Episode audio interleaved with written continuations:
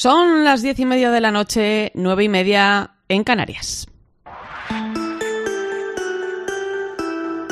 Irene Pozo. La linterna de la iglesia. Cope, estar informado.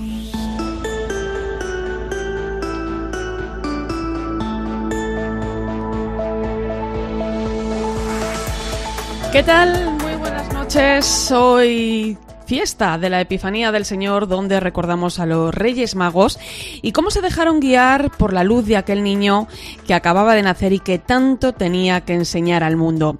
Es una fiesta que le gustaba mucho a Benedicto XVI y que no deja de ser algo significativo el haber celebrado su funeral y su entierro en vísperas a este día. Son muchos los escritos que nos deja en torno a ello, decía Alfonso Carrascosa en un artículo publicado estos días en el portal de Religión Eclesia en cope.es que no se puede negar la historicidad de los Reyes Magos basándose en hechos científicos, sino más bien todo lo contrario. Eso forma parte de la verdad que con tanto empeño buscaba y mostraba Benedicto XVI. Fue un gran testigo de la razón, quizá ese sea su mayor legado. Miraba fijamente yo estos días sus manos que entrecruzadas sostenían el rosario con el que tanto había rezado por la Iglesia. Una Iglesia que ahora llora su muerte y celebra su vida. Manos de sacerdote, de obispo, de cardenal, de papa, manos donde las arrugas nos muestran su sabiduría, unas manos que tantos documentos de incalculable valor han escrito. Cuesta resumir en pocas palabras su humilde grandeza. Hablando con aquellas personas que le conocieron de cerca, todos coinciden en su sencillez, una sencillez que hemos podido comprobar estos días y una vida, como recordó el Papa Francisco en la homilía de su funeral, de entrega agradecida, orante y sostenida. Estos días se han multiplicado las oraciones en todo el mundo para acompañar a Benedicto XVI, como él mismo ha hecho cada minuto de su vida con esa entrega de servicio y amor a la Iglesia. Hoy recordamos a quien desde su fragilidad nos ha enseñado ese camino hacia la verdad que nos muestra la certeza de que Dios nunca nos deja solos. Bienvenido a la linterna de la Iglesia. Te saluda Irene Pozo en este viernes 6 de enero.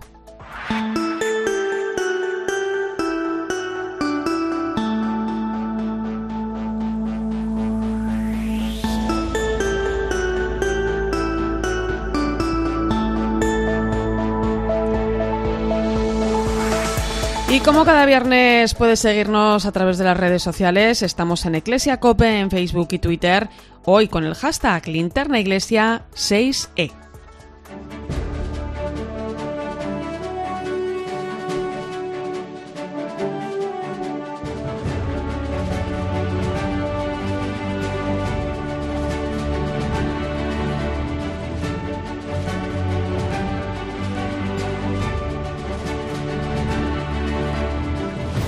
Benedicto XVI fallecía el pasado 31 de diciembre a los 95 años de edad por su capilla ardiente instalada en la Basílica de San Pedro. Han pasado estos días cerca de 200.000 personas para dar su último dios al Papa emérito. Ayer, víspera de la Epifanía, tuvo lugar su funeral, que estuvo presidido por el Papa Francisco y oficiado por el decano del Colegio Cardenalicio, el cardenal Giovanni Battista Re.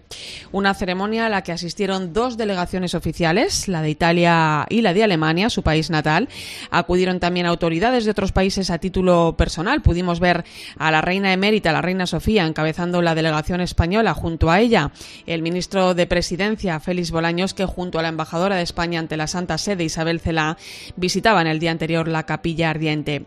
Enviado especial de COPE a Roma, José Luis Concejero, buenas noches. Buenas noches. La Ciudad del Vaticano sigue asimilando las muestras de cariño y respeto que ha vivido durante la última semana.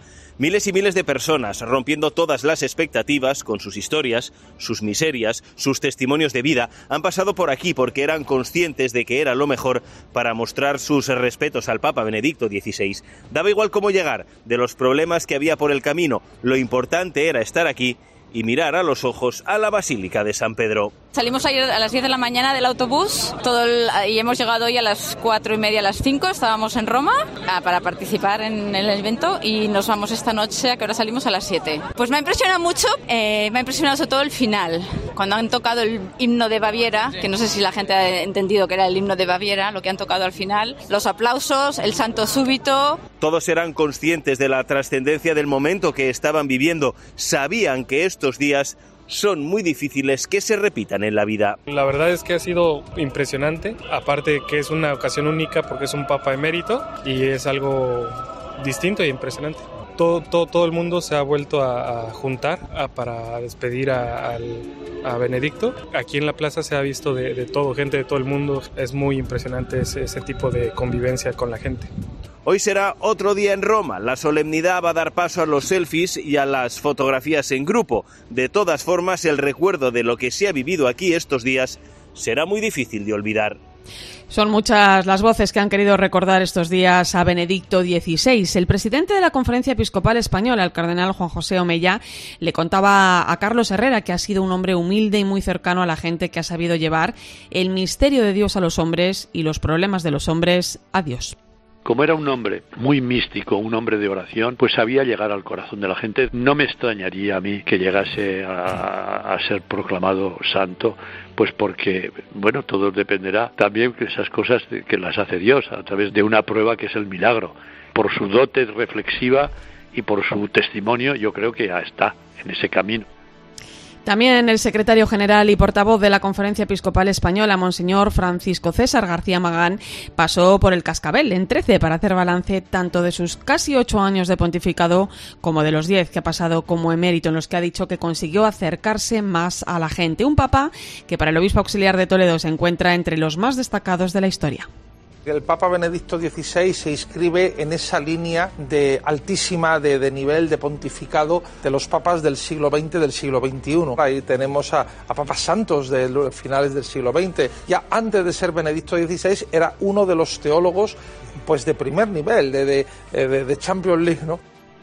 Han sido muchos los obispos que han querido recordar estos días aquí en COPE a Benedicto XVI. Faustino Catalina. El cardenal arzobispo emérito de Valencia, Antonio Cañizares, colaboró estrechamente con Joseph Ratzinger durante los años que estuvo al frente de la doctrina de la fe en el Vaticano y después como prefecto de la Congregación para el Culto Divino. Que nos está enseñando a todos, a mí por supuesto, pero a todos nos está enseñando. Que no podemos olvidar. Ojalá se perpetuase también su nombre como doctor universal de la Iglesia y ojalá también que, que pronto lo veamos santo, las dos cosas, santo y doctor. El arzobispo de Urgel, Joan Enrique Vives, ha destacado especialmente la cercanía del Papa emérito a España. Un hombre bueno, buen teólogo, que fue siempre muy de su Baviera, pero al mismo tiempo muy universal. Hablaba muchísimas lenguas y conocía a muchos y nos quiso mucho a España.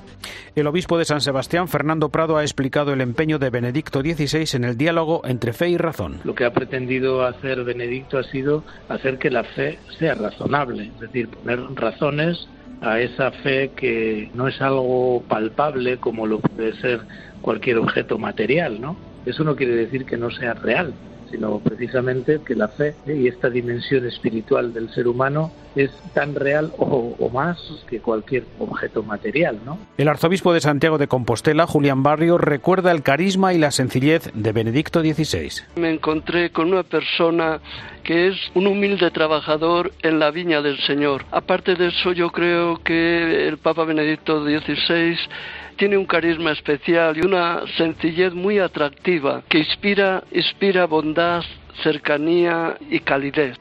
También el arzobispo de Pamplona, Tudela, Francisco Pérez, coincide en destacar el pensamiento, la sencillez y la cercanía. Pues yo veía la sencillez con, con una gran carga espiritual en medio de una timidez, diría yo, que caracterológicamente tenía, pero eso no le restaba nada de la luz que irradiaba con su pensamiento, con su teología, con su generosidad y con su cercanía diría yo que uno la sentía inmediatamente.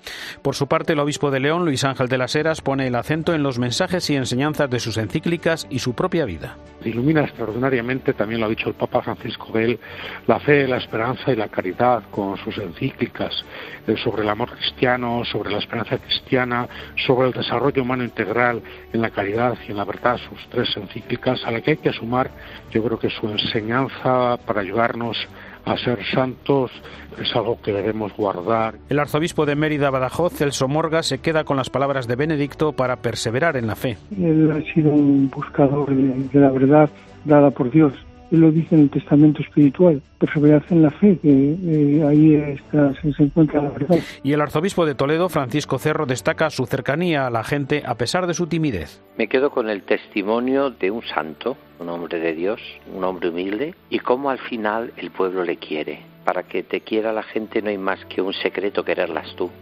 Y eso yo creo que ha sido lo que el Papa Benito XVI ha demostrado siempre con su vida, que a pesar de su timidez que se hablaba o de era una persona que amaba profundamente a, la gente. Esta noche hablaremos también con el obispo de Málaga, Monseñor Jesús Catalá. Será en unos minutos. Antes nos acercamos a la vida de Joseph Ratzinger, de Benedicto XVI, con uno de los grandes expertos que más han estudiado su obra. Escuchas la linterna de la iglesia. Con Irene Pozo. Cope, estar informado.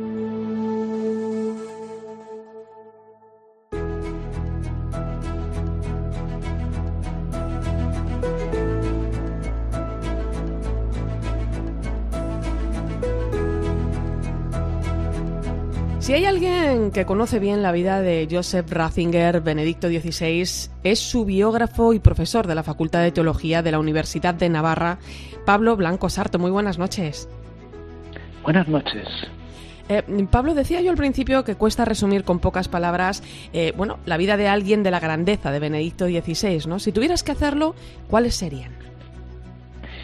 Bien, eh, en realidad yo lo resumí en siete palabras, quizás son demasiadas, pero bueno, quizá podemos escoger las que os parezcan, ¿no? Eh, las siete palabras que yo eh, veía que resumían su pensamiento eran eh, razón, corazón, creación, oración, todas estas riman, ¿no? Luego tres, que son Jesucristo, Iglesia y belleza. Resumen todas perfectamente, ¿no? Quizá, eh, bueno, quizá lo podemos englobar, ¿no? Porque muchos, eh, bueno, pues conocen más al Papa y menos al teólogo, ¿no? Tú que has estudiado bien a Joseph Ratzinger, em, bueno, ¿qué destacarías de su persona, ¿no? A través de todas estas palabras. Bueno, pues eh, en contra de la imagen que aparecía cuando era perfecto, la congregación de la doctrina de la fe, es una persona tierna, cercana, tímida, con gran capacidad de escuchar. Eh, eso lo he podido incluso comprobar personalmente, con una inteligencia brillante, con una memoria privilegiada, pero sobre todo destaca mm, por su sentido, eh, su amor a la belleza y a la verdad. O sea, eh, para él como para Guardini, lo que había que hacer es mostrar la verdad. O sea, tiene una frase muy conocida de que la verdad se propone, no se impone. O sea, hacer que la misma belleza la verdad eh, nos atraiga. Y entonces, en ese sentido, eh, Joseph Ratzinger es también un poeta, un artista sin caer en esteticismos, ¿no? Entonces, junto a esa brillantez o esa altura, esa profundidad de su pensamiento, yo destacaría también su sencillez, o sea, su, su capacidad de eh, expresar claramente eh, sus ideas y de hacer fácil lo difícil. Eh, ¿Qué hay de Joseph Ratzinger que se haya reflejado, eh, bueno, pues de alguna manera durante eh, su pontificado, durante el pontificado de Benedicto XVI? Pues en primer lugar es un intelectual, como hemos dicho, pero también yo creo que es un reformador. O sea, él decía que el Papa Francisco es el Papa de la reforma práctica. Pues yo creo que Benedicto XVI es el teólogo de la reforma. Reforma entendida como la entiende el Vaticano II que dice que esa reforma consiste sobre todo en purificación. En Lumen Gentium número 8 dice Ecclesia semper purificanda, ¿no? Entonces eso se ve, por ejemplo, en su acometividad a la hora de afrontar los casos de abusos, ¿no? Cuando saltaran todas las alarmas en 2001 con el escándalo del Boston Globe, eh, él eh, asumió esa competencia personalmente, llevó esas competencias a Roma y junto con Juan Pablo II empezó la operación Limpieza en la Iglesia, en la cual pues todavía estamos, ¿no? Y después también eh, en los asuntos financieros. Él veía la importancia de esa transparencia, de ese lavado de dinero que podía haber incluso en el, en el IOR, en el Banco Vaticano, y entonces dispuso que eh, las mismas disposiciones de transparencia que había en la Unión Europea se aplicarán también al Vaticano. ¿no? Entonces, eso seguramente tuvo sus consecuencias, tuvo eh, sus dificultades, que algunos suelen interpretar como la causa de la renuncia, Eh, pero yo creo que también hay motivos más profundos para la renuncia y esto creo que es parte del legado que nos deja, ¿no? El, mostrar eh, que el ministerio no es un instrumento de poder. Como dice el Papa Francisco, un modo un tanto paradójico, el poder es el servicio. Y entonces ese ministerio sería un modo de servir. Entonces él desempeña ese servicio de eh, como, como Papa, como obispo de Roma, como sucesor de Pedro durante ocho años. Eh, ve que no tiene las fuerzas necesarias para cometer esa reforma, eh, entiende que esa reforma no tiene que morir con él, él calculaba que iba a durar meses o, unos pocos años como mucho, ¿no? Y entonces él tranquilamente pasa al testigo al siguiente y el siguiente, que casualmente era un argentino, eh, sigue la carrera y, en esas estamos. Eh, oye, muchos hablan del Papa intelectual, ¿no? Quizá por ello a veces pues ha sido poco entendido. No sé si estás de acuerdo. Bueno, yo creo que sí y no. O sea, es verdad que a lo mejor tiene textos, sobre todo los más antiguos, más abstrusos, ¿no? Pero al llegar a, primero como arzobispo y después como prefecto y papa, yo creo que su lenguaje se aligera, se simplifica, es como más claro, ¿no? Esto podemos verlo, por ejemplo, en las catequesis, ¿eh?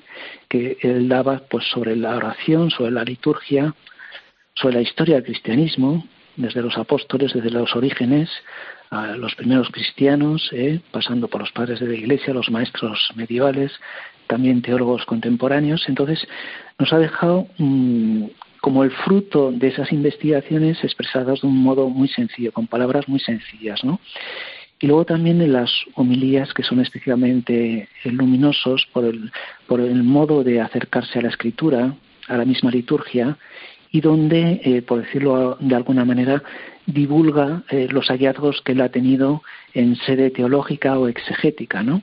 Entonces, efectivamente, él tiene la altura de, un buen intelectual, de un profesor alemán, de un catedrático alemán, pero por otro lado eh, es también un papa catequeta. Eh, el diálogo de bueno entre fe y razón ha sido una constante en su magisterio, ¿no? ¿Qué enseñanzas nos deja mm. en este sentido Benedicto XVI? Bien, este diálogo lo había afrontado ya con Jürgen Habermas, ¿no? que es un, filósofo posmarxista, eh, y donde habían llegado a la conclusión de que razón y religión deben purificarse, deben, lo hice así, ¿no? curarse las respectivas patologías. ¿Por qué? Porque la religión puede caer en el fanatismo y el fundamentalismo. Y también la razón, la razón moderna, eh, pues ha creado infiernos como, como Auschwitz, eh, Hiroshima o Chernobyl, ¿no? ¿Eh? Entonces, en ese sentido, necesitan razón y religión, eso quedaron entre Habermas y Ratzinger, deben eh, apoyarse mutuamente, ¿no? Tienen como un feedback, una retroalimentación entre las dos, ¿no? Entonces, esto eh, saltó un poco a la palestra en el discurso de Ratisbona en 2006, donde propone un nuevo tipo de razón, eso es bastante ambicioso porque es la revisión de los últimos siglos de toda la modernidad, ¿no? O sea, en la ilustración se proponía una razón moderna, una razón matemática, eh, puramente calculadora, eh, mientras aquí se habla de una razón abierta, de una razón ampliada. Una razón abierta que, pues abierta al arte, por ejemplo, a la ética, a la religión, y, también al mundo del sentimiento, de las emociones, ¿no? O sea, una razón que no es posmoderna, eh, pero sí podríamos decir que es una razón para posmodernidad. Entonces yo creo que esto es una propuesta que ha quedado ahí en el aire y que todavía no hemos asumido del todo y con la cual a lo mejor podemos trabajar. Eh, y luego tenemos también, eh, bueno, pues ese diálogo, ¿no? Entre la fe y, la cultura que también ha estado muy presente. De hecho, bueno, fue quien impulsó el llamado atrio de los gentiles. Ah, sí, sí, sí. Eh, ha sido un tema que le ha apasionado, ¿no? Dialogar con los principales iconos del ateísmo, ¿eh? como decía Paco Umbral, ¿no? Que, no es un padre de la Iglesia, pero veía esa capacidad de diálogo que él tenía, ¿no? O sea, los principales iconos del ateísmo y del agnosticismo, ¿no? Y el último episodio ha salido hace pocos meses. Es un libro que tengo aquí eh, con Pier Giorgio Odifredi, ¿eh? que es, la, es un matemático italiano, así bastante mediático, eh, con una gran presencia eh, cultural, podríamos decir, ¿no? Y han tenido, han mantenido durante años una correspondencia donde han abordado temas referidos a la fe o temas de la relación entre ciencia y fe y, vamos y luego también sobre el sentido de la vida o sea que digamos que esa, esa idea que tiene Ratzinger, Benedicto XVI, de que el cristianismo puede y debe estar en la escena pública, eh, es precisamente por su eh, capacidad racional, por su racionalidad. Y por eso, eh, porque tenemos ese sustrato, esa plataforma común de la razón, podemos dialogar con todo el mundo. Eh, Pablo, entre sus documentos, eh, que son muchísimos, eh, bueno, destacan tres encíclicas, está Deus Caritas sobre el amor cristiano, está Spesalvi sobre la esperanza cristiana, está Caritas in Veritate sobre, bueno, pues la caridad y la verdad, ¿no? El desarrollo humano integral en la caridad y la verdad. tiene mm. también cuatro exhortaciones apostólicas postsinodales sobre la Eucaristía, la palabra de Dios, África y, y Oriente Medio, pero también muchos otros escritos, cartas, documentos, discursos, incluso esos libros ¿no? sobre eh, Jesús de Nazaret, ¿no? ¿Por dónde pasa la aportación al magisterio, si se puede resumir en pocas palabras, eh, de la Iglesia, eh, al magisterio de la Iglesia de Benedicto XVI?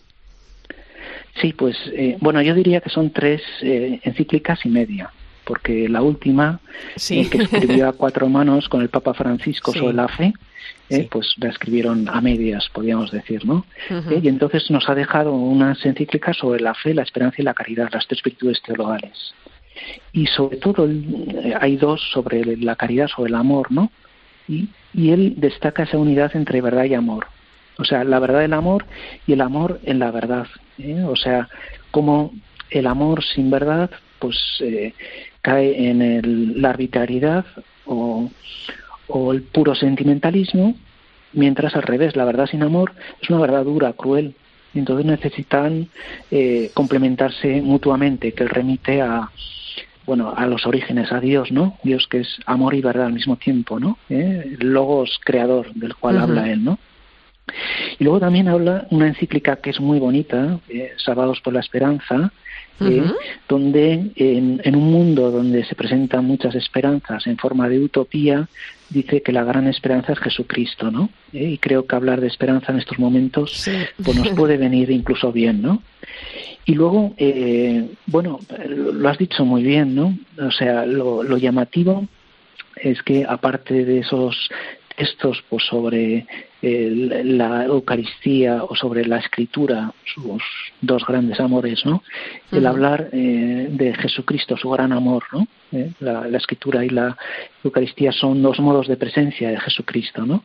y entonces lo curioso es que en su pontificado que tendría bastante que hacer. Eh, bueno, dedica los miércoles por la tarde, me parece que era, a escribir este libro sobre Jesús de Nazaret. Y uno puede decir, bueno, es que no tenía nada que hacer. Pues sí, tenía bastante que hacer, pero él consideraba que lo más importante de su ministerio petrino eh, pues era hablar precisamente de Jesucristo, de Jesucristo como eh, verdadero Dios y como verdadero hombre, ¿no? con su divinidad y su humanidad, ¿no? Entonces, el recordar esto en diálogo con toda la exégesis alemana actual, eh, a él le parecía que era una de las misiones que él tenía como especialmente encomendadas. Eh, ¿Podemos decir que ha sido una de las personas más influyentes de nuestro tiempo? Pues yo creo que todavía no. ¿eh? O sea, todavía estamos demasiado cerca de los acontecimientos como para tener una perspectiva, ¿no? Eh, yo creo que todavía eh, pues tenemos que conocer y profundizar y digerir eh, su pensamiento, su propuesta, que creo que con el tiempo podremos ir asumiendo, ¿no? Yo creo que en definitiva el mejor Ratzinger está todavía por venir.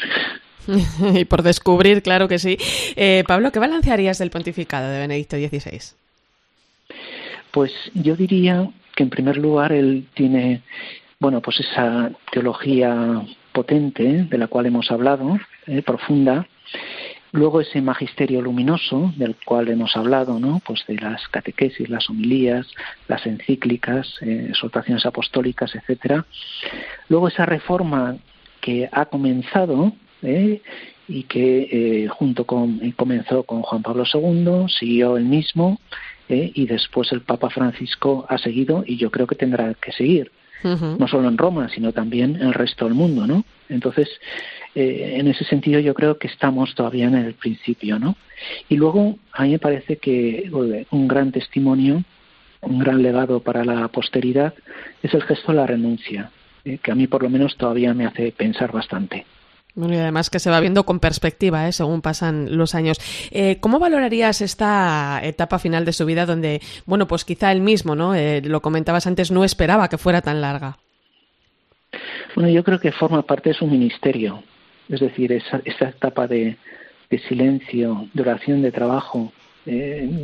está diciendo él, él, hablaba como es ahora lo, lo, más importante de la Iglesia, ¿no? Lo que hace la Iglesia no es nuestra actividad o nuestra hiperactividad, ¿no? ¿Eh? Sino lo que hace la Iglesia, por ejemplo, es la Eucaristía, es la oración. ¿eh? Nosotros pensamos que la Iglesia, esto lo dice él, ¿no? ¿Eh? Pues la sacan adelante, pues no sé, los grandes personajes o, o, los grandes intelectuales, ¿eh? Y él dice que quien saca adelante la Iglesia es la gente que, que madruga, reza y trabaja, ¿no? Entonces, que él se retire eh, ahí en los jardines vaticanos a rezar por la Iglesia, y yo creo que es un ejemplo que nos sirve a todos nosotros. ¿no? En este sentido, me gustaría recordar una anécdota que contaba eh, Vittorio Messori, que escribió con él eh, la primera entrevista, un, libro eh, que se llama Informe sobre la Fe. ¿no? Entonces hay una pregunta que no publicó. Yo creo que es una pregunta muy buena, muy periodística, ¿no? Porque claro, él era el prefecto de la Congregación para la Fe, que se llamaba entonces, ¿no? Eh, donde, según el arzobispo de aquí de Pamplona, era el lugar más duro de la Iglesia. Sobre su mesa llegaban todos los problemas de la Iglesia, ¿no? Entonces la pregunta, que yo creo que es muy buena, es, ¿usted duerme bien? Y entonces dice que Ratzinger se quedó ahí un poco como bloqueado.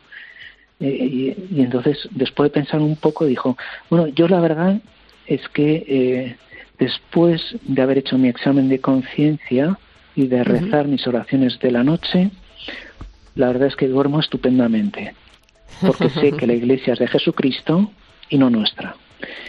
Pues yo creo que ese es también un mensaje que nos deja. Pues muchísimas gracias, Pablo Blanco Sarto, profesor de la Facultad de Teología de la Universidad de Navarra, gran conocedor de Benedicto XVI y autor, pues probablemente de una de las biografías más completas eh, que existen sobre él en español. Un fuerte abrazo. Bueno, igualmente, un saludo a todos.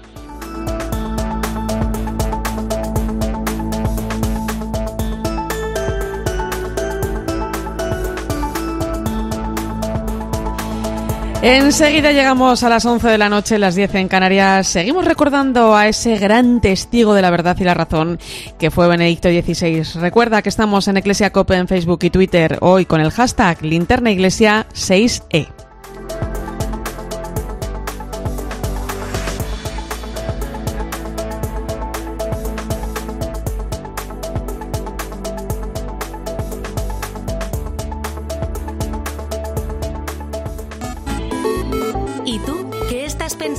Escribe a Irene Pozo en Twitter en arroba eclesiacope. Y en nuestro muro de Facebook, Eclesia Cope.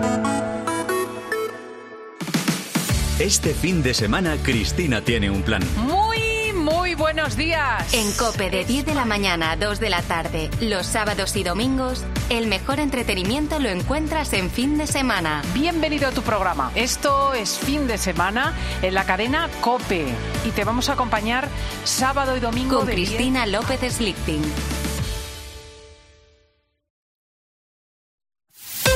Escuchas la linterna de la iglesia. Y recuerda, la mejor experiencia y el mejor sonido solo los encuentras en cope.es y en la aplicación móvil. Descárgatela. Dos cositas. La primera, un motero siente la libertad del viento en su cara. La segunda, un mutuero siempre paga menos. Vente a la mutua con tu seguro de moto y te bajamos su precio sea cual sea. Llama al 91 555 5555. 91 555 5555. Por esta y muchas cosas más, vente a la mutua. Condiciones en mutua.es. Tenemos por delante grandes noches de radio, seguro. La radio siempre. De lunes siempre. a viernes desde las once y media de la noche, todo lo que pasa en el deporte te lo cuenta Juanma Castaño en en el partidazo de Cope.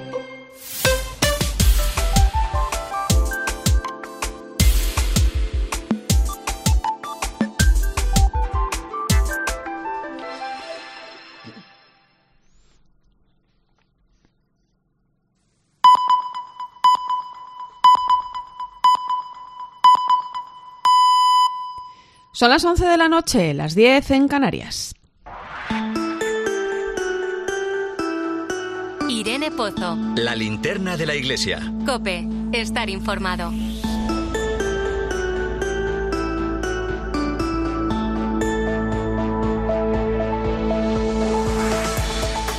Como cada viernes a esta hora ponemos rumbo al Vaticano, allí se encuentra Ángeles Conde. Buenas noches, compañera. Hola Irene, buenas noches, muy buenas noches. Oye Ángeles, cuántas emociones vividas y compartidas estos días desde que conociéramos el fallecimiento del Papa Emérito. Eh, me recordaba el impulsor de la causa de beatificación de Lolo, que fue precisamente Benedicto XVI quien firmó la beatificación de este periodista. Eh, bueno, pues que tú y yo eh, queremos mucho, ¿no? Porque recibimos ese premio que lleva su nombre y que reconoce nuestro trabajo, ¿no? Y estos días pues han sido de mucho trabajo precisamente. Em, especialmente tú tuviste oportunidad em, de dar cobertura a las jornadas mundiales de la juventud en las que participó Benedicto XVI, eh, siendo una joven periodista, ¿no? Y es algo pues que me ha llamado también la atención estos días, ¿no? Porque en su capilla ardiente he podido ver a muchos jóvenes. ¿Qué ha enseñado Benedicto XVI a los jóvenes, Ángeles? En primer lugar, tenemos que decir que desde luego los que hemos podido vivir de primera mano estos días de homenaje a Benedicto XVI, estos tres días de capilla ardiente que desde luego han desbordado cualquier previsión de números de la Gendarmería Vaticana, hemos vivido en una, eh, una suerte de, de sereno luto no con alegría, pero sí como con, con la satisfacción de, de haber entregado Benedicto XVI al Padre después de que pues este Papa ha cumplido una vida de entrega y de trabajo. Muchos jóvenes, como dices, a mí me llamó la atención hablar con un seminarista de, de Barcelona que mm, a, primera vista parecía más mayor y entonces, bueno, pues comentando cómo había sido su viaje, pues eh, cómo han hecho tantas personas, ¿no? Eh, tomar un avión un día para regresar al día siguiente. Eh, cuando le pregunté qué edad tenía, me dijo que tenía 25 años. Fíjate. Y le dije, pero eh, entonces tú tenías apenas 15 años eh, cuando el Papa se retiró, Benedicto XVI, eh, con 15 años, ¿qué, te marcó? Y me dijo que él, eh, a lo largo de, su juventud, de, las catequesis de confirmación de su vida, pues había quedado marcado por el magisterio de Benedicto XVI y por sus textos, y que parte de su vocación pues se la debía a Benedicto XVI por, por esa forma tan bonita de, iluminar la mente de los jóvenes, ¿no? De llegar de esta manera al corazón, eh, eh, de enseñarnos a pensar con fe de alguna manera y a pensar en la fe, ¿no? Y sobre todo aquellos mensajes que nos daba sobre mm, el relativismo, ¿no? Que no podíamos eh, absolutizar aquello que no era absoluto porque porque era el camino incorrecto, ¿no? Era una forma de, de a ideas totalitarias y ideologías que no eran verdaderamente lo que Dios quería para nosotros. muchas cosas, Irene, nos ha enseñado. Yo, eh, como bien has dicho, recuerdo esas jornadas mundiales de la juventud, recuerdo Colonia 2005, Benedicto XVI por primera vez eh, reunido con los jóvenes entrando en el Rin, en ese barco, como los jóvenes alemanes eh, le vitoreaban, ¿no? Eh, casi no se podían creer que un papa fuera alemán, ¿no? En aquel entonces, pues la iglesia alemana tenía quizá otra vitalidad o más juventud y había tantos alemanes, tantos jóvenes alemanes felicísimos, o, bueno, otras jornadas mundiales de la juventud, eh, la Jornada Mundial de la Juventud de Australia, de Sydney, que yo recuerdo estar trabajando en Popular Televisión y seguir aquellos textos que eran verdaderamente una, una belleza, eh, eran de una belleza y comprensibles para los jóvenes, pero con una profundidad, eh, con varias lecturas incluso. Y qué decir de la JMJ de Madrid, que todos hemos eh, vivido de alguna manera en persona, ¿no? Con aquel 15 de agosto de un calor insoportable, sofocante y de repente de los cielos nos cae aquella tormenta, ¿no? Recuerdo al Papa que lo estaban intentando tapar con unos paraguas y no había forma y cuando acabamos nos dice hemos vivido una aventura juntos, vuestra fe es más fuerte que la lluvia. O recuerdos como por ejemplo en aquellos días también que estuvo en la Fundación Instituto San José ahí en Carabanchel con recibiendo pues a familias con niños con discapacidad o que habían sufrido alguna enfermedad un encuentro muy, muy pequeñito, pero que fue súper tierno y mm, no sé, eh, tantos, tantos recuerdos, ¿no? hablabas de, esos, eh, de, escuchar ¿no? al Papa Benedicto XVI en, esos discursos, ¿no? En, la JMJ, que es una buena recomendación que podemos hacer. Además, Benedicto XVI no era un gran comunicador de palabra, pero escribía estupendamente y, sería bueno recordar y, animar a nuestros jóvenes a que releyeran esos textos de, de, entonces. Por cierto, Ángeles, en Colonia hizo mención a ello, ¿no? Porque eh, Benedicto XVI le gustaban mucho la fiesta de los Reyes Magos, ¿no? Y, y hoy estamos celebrando la, la, Epifanía, ¿no? Y hoy el Papa Francisco durante la misa de Epifanía, pues ha habido, ha dirigido un claro homenaje al Papa, al Papa emérito, que por cierto, pues eso, que le gustaba mucho este día. Sí, ha sido, bueno, pues en esta misa un poco recuperando ya la rutina de, de lo que viene a ser la agenda habitual, eh, pues ha querido recordar eh, el Papa Francisco durante esta homilía tan bonita en la que ha hecho siempre referencia, como viene siendo normal en esta fecha, la aventura de los Reyes Magos, pues ha recordado una frase de Benedicto XVI del año 2003 en la que fue la última misa de la Epifanía que él celebró como, como Papa, ¿no? Y sobre los Reyes Magos, pues ha retomado esta frase del Papa emérito, pues que dice su peregrinación exterior, la de los Reyes Magos, era expresión de su estar interiormente en camino de la peregrinación interior de sus corazones. Una frase pues eh, muy bella pues que hace alusión no a esta empresa de los Reyes Magos eh, que bueno pues llegaron hasta el Niño Dios en esta jornada de la Epifanía la manifestación de Dios eh, a los hombres representados en estos Reyes Magos que eran los primeros gentiles o sea los primeros no creyentes que llegaron hasta hasta Belén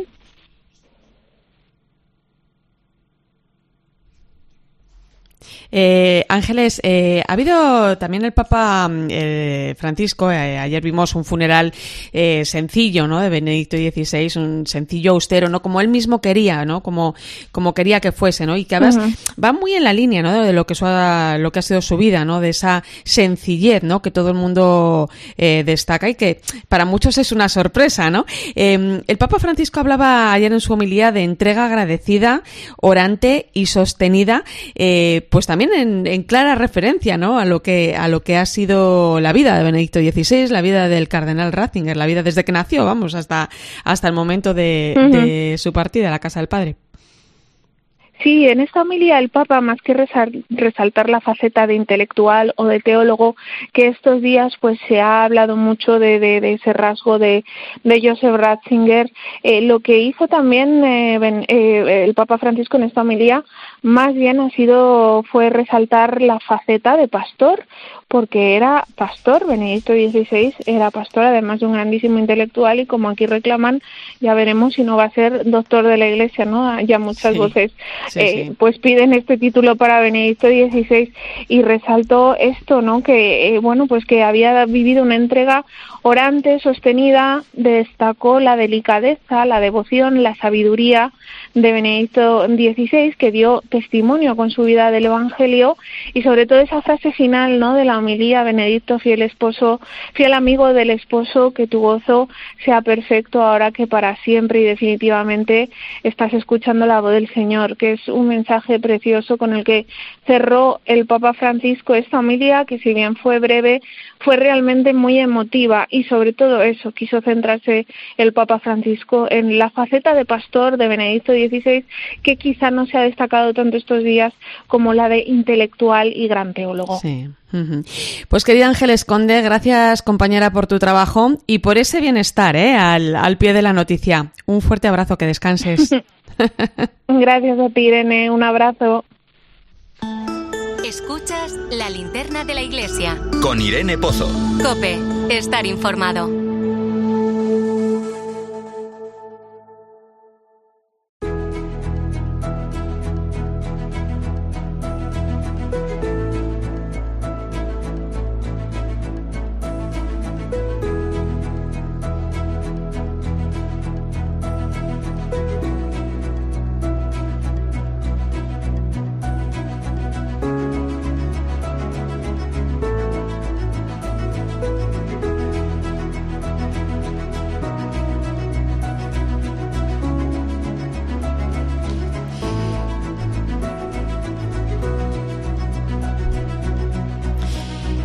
Son muchos los recuerdos de quienes conocieron a Benedicto XVI, muchos también quienes le trataron antes de ser elegido Papa. Vamos a saludar al obispo de Málaga, Monseñor Jesús Catalá. Muy buenas noches.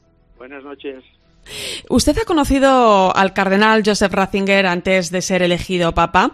Imagino, bueno, pues que durante los años ¿no? de trabajo en el Vaticano, donde llegó siendo sacerdote en los años 80, o posteriormente siendo miembro de la Comisión de Doctrina de la Fe en la Conferencia Episcopal, cuando el cardenal Ratzinger estaba precisamente al frente de, de ello en el Vaticano.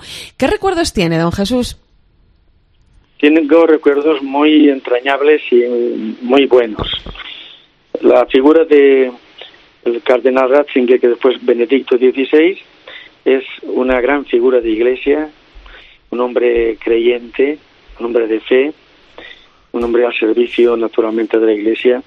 Y en mi trato personal con él y en mi experiencia, no es como lo presentaron los medios cuando fue elegido papa.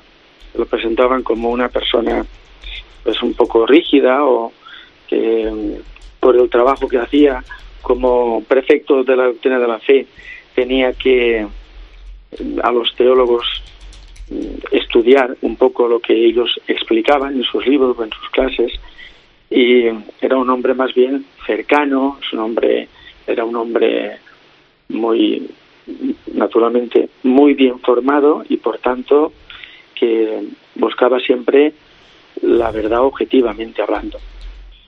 Yo digo que el trato personal con él fue muy cercano, muy, muy, muy afectuoso. Muy Don Jesús fue Benedicto XVI, eh, ya siendo papa, quien proclamó doctor de la Iglesia San Juan de Ávila y usted formaba precisamente parte de la comisión creada para dar a conocer su figura. ¿Qué supuso esto en la Iglesia? Para nosotros ha sido importante. Eh, yo en ese momento no estaba ya en la comisión, pero había pertenecido antes y la figura de Juan de Ávila como, como sacerdote, como pensador católico, como, como doctor de la Iglesia, nos ayuda a vivir, sobre todo a los sacerdotes, a penetrar y a profundizar en el ministerio sacerdotal. Cuando declaran doctor a alguien, hay doctores y doctoras, naturalmente, es porque han aportado algo importante a la reflexión teológica. Y los escritos de, Juan de Ávila, a pesar de la distancia, tienen una grandísima actualidad de cara a la vida del pastor, de lo que es el sacerdote, y también a la vida de para cualquier cristiano, porque eh, los doctores no solamente es de cara al si es un sacerdote o, un obispo o cualquier eh, en, las épocas pasadas un, un doctor, de, un padre de la Iglesia, sino que sus escritos están pensados de cara a todos los fieles y ayudan a todos los fieles a vivir mejor la fe y a profundizar esa misma fe. Para España ha sido muy importante, pero lo está haciendo también para todo el mundo y se están traduciendo también las obras. Eh, Benedicto XVI era bueno un papa que dejó huella en España, que fue uno de los países que, más visitó hasta en tres ocasiones. Eh, durante su pontificado sé que usted pudo saludarle en alguna ocasión. Creo que mm, una de las visitas más especiales fue con motivo de ese 60 aniversario de la Fundación Victoria, ¿no? Cierto.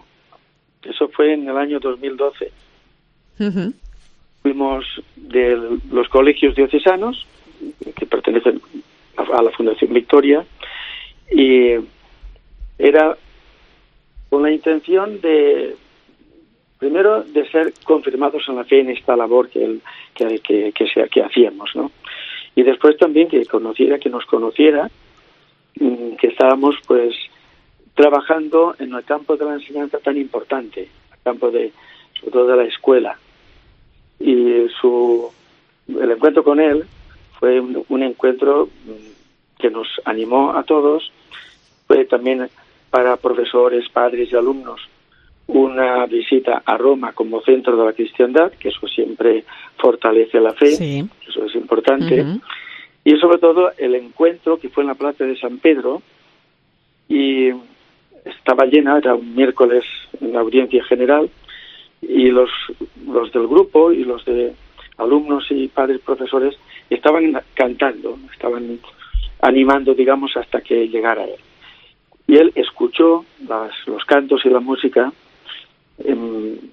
hasta que empezó, digamos, la, lo que fue la catequesis o sus palabras. Y cuando al final de todo este acto fuimos a saludarle, menos los más representativos de la, de la fundación, yo le entregué una copia del cuadro de nuestra patrona, que es la Virgen de la Victoria, y él me dijo, Málaga, buena música y buen vino. Eso ha quedado un poco aquí en Málaga como, como una frase dicha por el Papa Benedicto, eh, digamos, acertando un poco que a mí Málaga significa. Bueno, y que además, además él tenía muy buen sentido del humor, ¿eh? es algo que también ha señalado muchas personas estos, estos días. Don Jesús, ¿cuál cree, cuál, cree, ¿cuál cree que son las claves del pontificado de Benedicto XVI?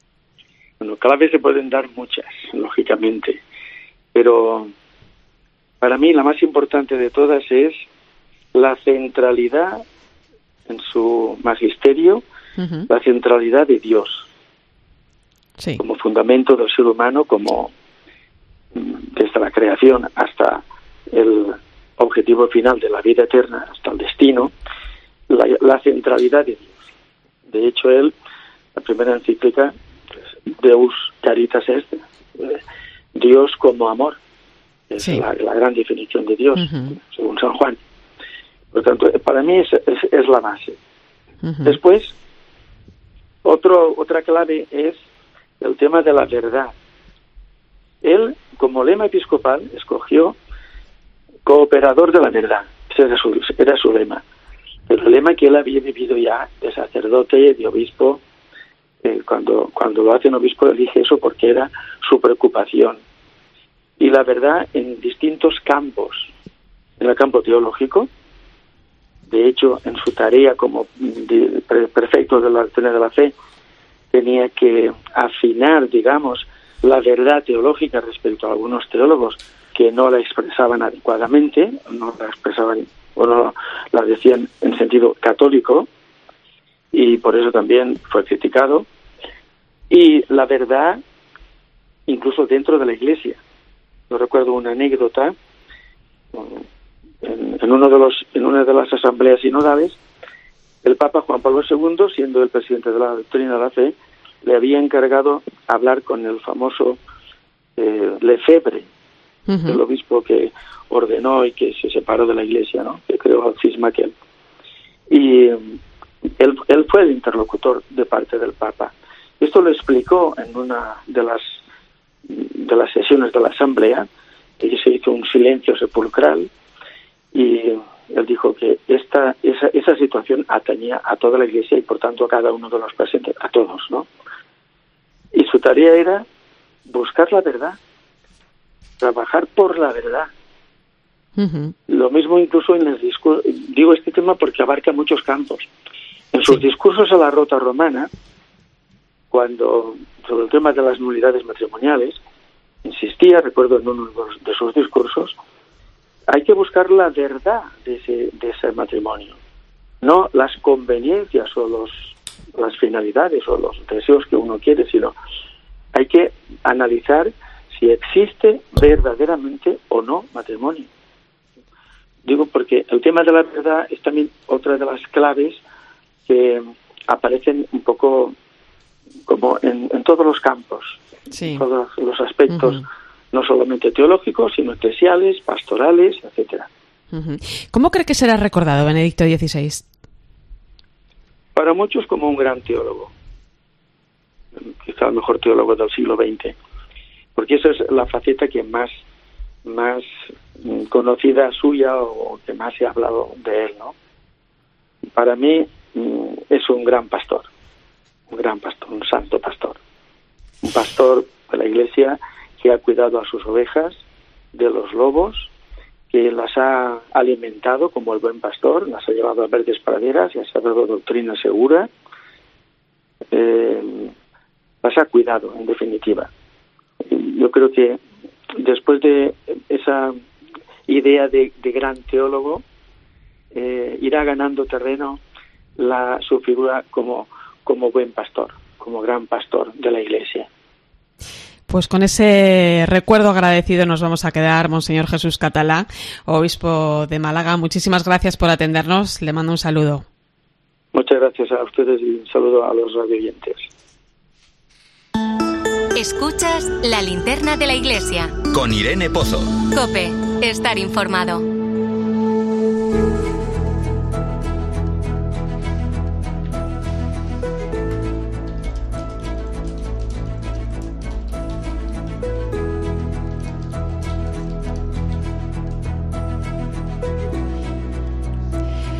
Pues cuando son las 11 y 20 minutos de la noche, una hora menos en Canarias, voy a saludar en este punto al catedrático de Teología Moral de la Universidad Pontificia Comillas, colaborador de este programa, Julio Martínez. Muy buenas noches.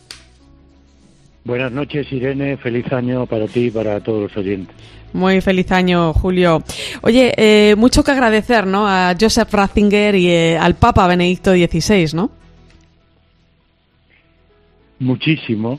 Y la verdad que estos días hemos tenido la posibilidad de, ir haciéndolo, todos, y vosotros de una manera especial, si cabe en la COPE, que habéis hecho un impresionante despliegue para cubrir y para llevarnos a, a la realidad ¿no? de, Roma y de, y de sus últimos días primero y, ahora estos eh, hasta el, entierro de ayer. ¿no?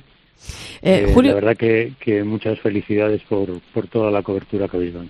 Gracias, gracias Julio. Eh, fue un papa mm, cuyo pensamiento teológico desarrolló desde muy joven, siendo profesor de varias universidades importantes, ¿no? bueno, pues por tu vinculación también, ¿no? Al, mundo universitario, ¿no? Te, me gustaría preguntarte, ¿no? ¿Por dónde pasa su aportación a, a la universidad? Sí, la verdad es que es difícil encontrar cosas que no se hayan ido diciendo a lo largo de estos días, ¿no? Pero mm, es cierto que, tuvo varias cátedras. La última cátedra universitaria era en Múnich y de ahí pasó a la cátedra episcopal, se puede decir, al ser nombrado por Pablo VI arzobispo de, la diócesis de Múnich. Enseguida llegaría el cardenalato y luego Roma eh, como prefecto de la Congregación para la Doctrina de Fe. Entonces, es un, uno de los grandes universitarios católicos, podríamos decir, de la, de la última parte del siglo XX y como papa, pues creo que, que el mundo de la universidad lo, lo, ha sabido animar, no tanto porque tuviese que, que decir palabras para animarnos, sino porque él lo vivía, ¿no? Eh, yo me, acuerdo mucho de, ese encuentro eh, en el Escorial con, los jóvenes profesores universitarios que, digamos, de, distintas universidades eh, católicas y, no y públicas de, España y aquellas palabras ¿no? de luminosas en torno a la relación entre, entre la fe y la razón. ¿no? Hay, hay un teólogo que, que a él le formó muchísimo. Eh, algo se ha dicho estos días también de él, ¿no? Pero quizás eh, menos que otras que otras cosas, que es John Henry Newman, declarado beato por, por Benedicto en 2010 y, y canonizado por, por Francisco en 2019. Yo creo que él se sentía enormemente identificado también como universitario con, Newman, en, ese sentido de, presentar y defender la verdad, estar siempre atento a encontrar lenguajes adecuados para el momento en que esa verdad hay que transmitirla, la forma justa, el tono eh, correcto y además con humildad, con alegría y con paciencia. Esto yo creo que sobre todo lo vimos lo pudimos ver cuando ya era papa, porque mm, del Ratzinger eh, prefecto de la Congregación para la Doctrina de la Fe, que mm, eh, podíamos esperar ¿no? que, que hablase muchísimo del relativismo, de, la verdad desde el relativismo, pues mm, nos pasó a hablar de, la verdad desde el amor. Y, y eso que, que, se ha dicho tanto estos días, ¿no? Y que es tan verdadero, eh, hablar de la primacía de Dios y poner a Dios como primero eh, desde la primacía del amor y de la verdad. Y ahí está la primera encíclica, que en realidad fue mm, como muy rompedora, desconcertante, porque de alguna manera esperábamos que el Papa eh, hablase de la verdad en términos, por, por, así decirlo, más metafísicos.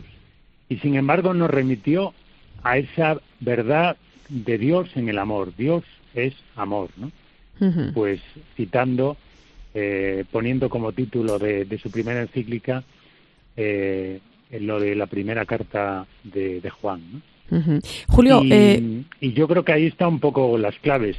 Como universitario nos, nos ha ayudado muchísimo a mí personalmente y, sé que, que, a la gente con la que en la Facultad de Teología estoy, a hacer no solo la síntesis, sino ese tratamiento de humildad, de alegría, de paciencia en la búsqueda de la verdad.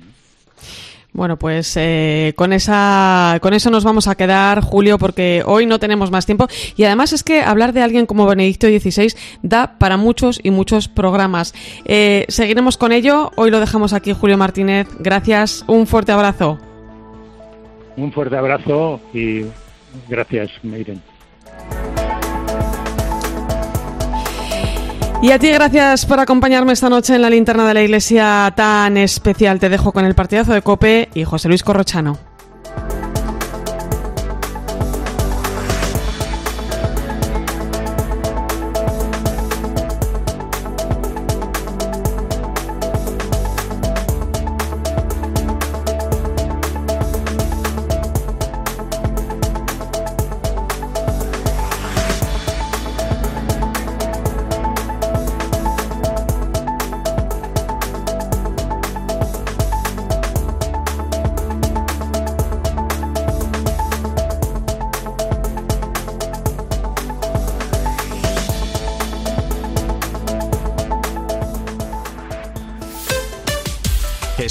Cope. Y recuerda, la mejor experiencia y el mejor sonido solo los encuentras en cope.es y en la aplicación móvil. Descárgatela. En Movistar hemos vivido más fútbol que nunca y cuando creíamos haberlo visto todo... Vuelve todo el fútbol y llega la Supercopa de España a mi Movistar.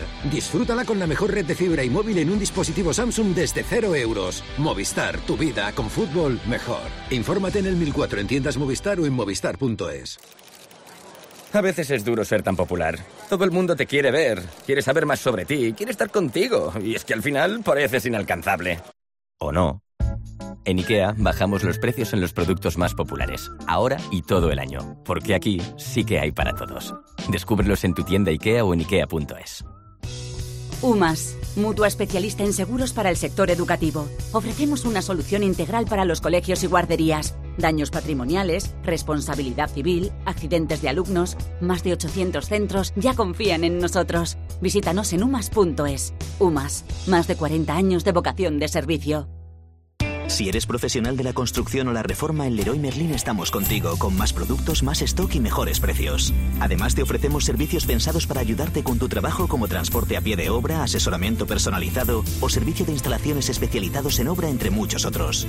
Únete al Club Pro y descubre todas tus ventajas. Leroy Merlin, ahora más pro. En CEPSA los descuentos no paran. Ahorra hasta 12 céntimos por litro en todos tus repostajes, solo por ser cliente de Porque tú vuelves y pagues como pagues. Date de alta ya en cepsa.es. Es fácil, rápido y totalmente gratis. Nuestros descuentos no paran. Infórmate en cepsa.es y en las estaciones de servicio Cepsa. En Dazón comienza la parte de la temporada que más nos gusta, la de los goles y paradas que valen ligas enteras, la de los partidos que hacen historia. La Liga Santander y la Premier League vuelven a Dazón, ahora desde 19,99 euros al mes. Mi padre murió hace 39 años en un accidente de tráfico. Gracias a la tecnología, se ha recreado el álbum de fotos de las navidades que no pudimos vivir juntos. Yo ya no podré celebrarlas con él, pero espero que este homenaje sirva para que todo el mundo sea consciente de lo que puede perder en la carretera. Respetar la distancia de seguridad podría evitar el 16% de los siniestros en carretera. No faltes en el álbum de fotos de tu vida. Dirección General de Tráfico, Ministerio del Interior, Gobierno de España. Es lo que nos cuentan en los mercados en diferentes puntos de España en nuestro informe COPE. De lunes a viernes, de 1 a seguimiento. 4 de la tarde, en Mediodía Cope, Pilar García Muñiz te da todas las claves para entender la actualidad que te rodea.